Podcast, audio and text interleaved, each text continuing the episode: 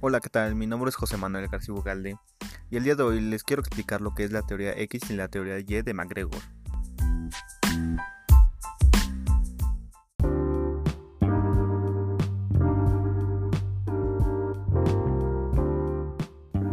Muy bien, comencemos con la teoría X. Esta se basa en un estilo de admisión tradicional estricto y rígido.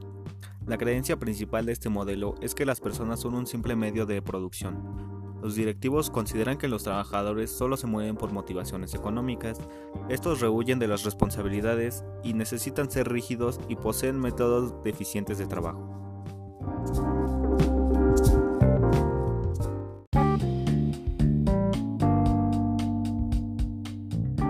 Continuamos con la teoría Y. Por su parte obedece a un comportamiento más actual y cada vez más utilizado. La creencia de este estilo de liderazgo es que los trabajadores se esfuerzan y se autodirigen.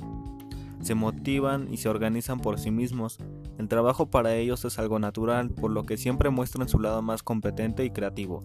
Este estilo permite que el trabajador impulse su aprendizaje y desarrolle un crecimiento personal y profesional.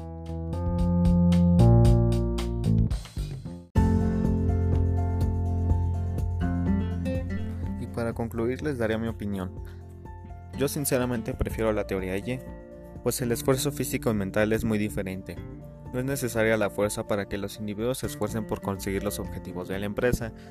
Además cuentan con una gran capacidad de ingenio y su creatividad es inigualable a los demás.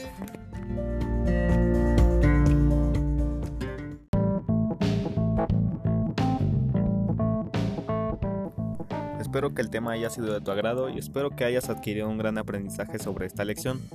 Se despide su amigo José Manuel y nos veremos en la próxima. Adiós.